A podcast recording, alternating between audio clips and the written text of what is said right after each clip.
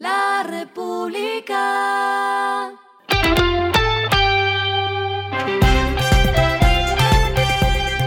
Al final de la jornada, esto es lo que debes saber sobre el comportamiento de los negocios, las finanzas y la economía. Las movidas de hoy fueron.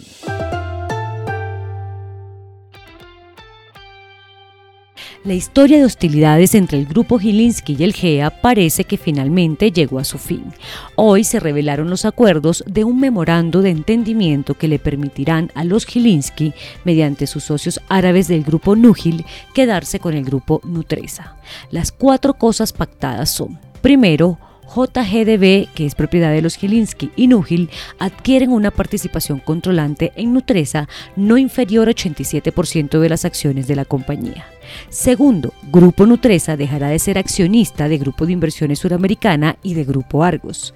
Tercero, JGDB, Núgil y la empresa IHC Capital Holding dejarán de ser accionistas del Grupo de Inversiones Suramericana.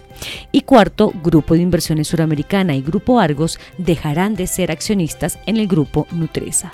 Con esto, Gilinski acaba con el enroque de empresas del conocido Grupo Empresarial Antioqueño GEA que se había consolidado desde 1978.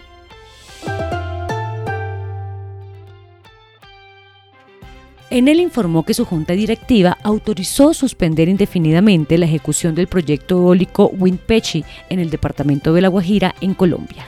Este era uno de los proyectos de energía renovable en el país que había comenzado su montaje. Ahora vendrá un proceso de desmonte y venta de los activos que ya se habían adquirido.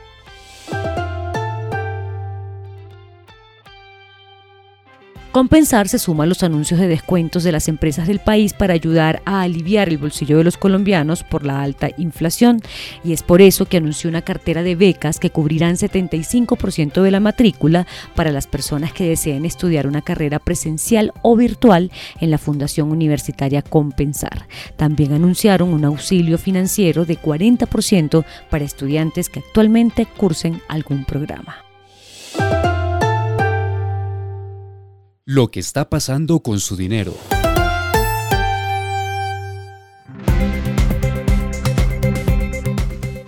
En una entrevista que concedió a Reuters, la cofundadora de Nu, Cristina Jungueira, informó que el neobanco tiene previsto lanzar cuentas corrientes digitales para sus clientes colombianos a finales de este año.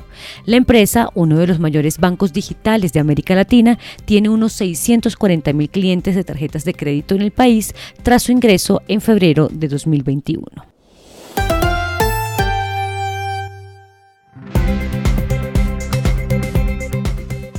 Los indicadores que debe tener en cuenta. El dólar cerró en 4.448,93 pesos, bajó 52,88 pesos.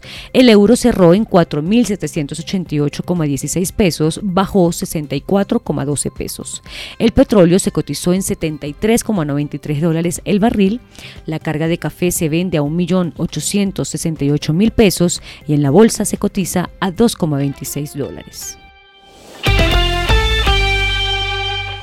Lo clave en el día.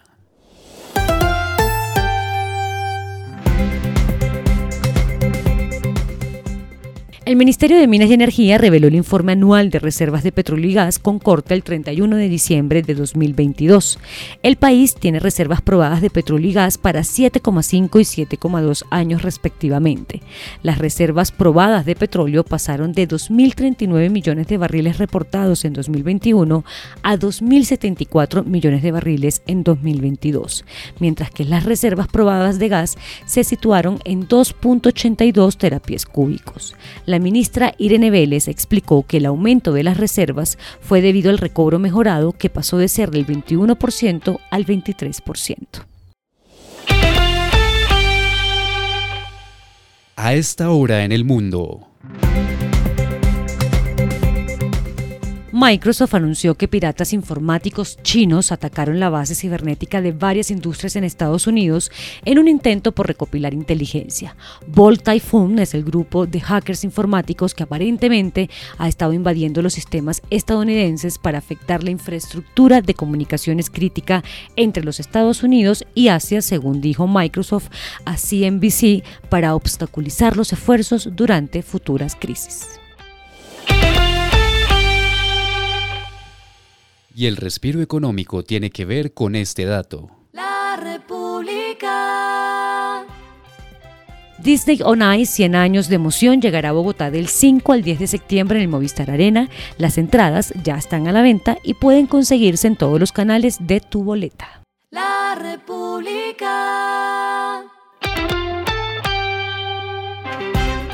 Y finalizamos con el editorial de mañana, el rol gremial en debates sobre reforma a la salud. Los gremios económicos más fuertes están jugando un papel crucial en estos días de reformas, pero brillan por su ausencia con estudios serios los del sector de la salud.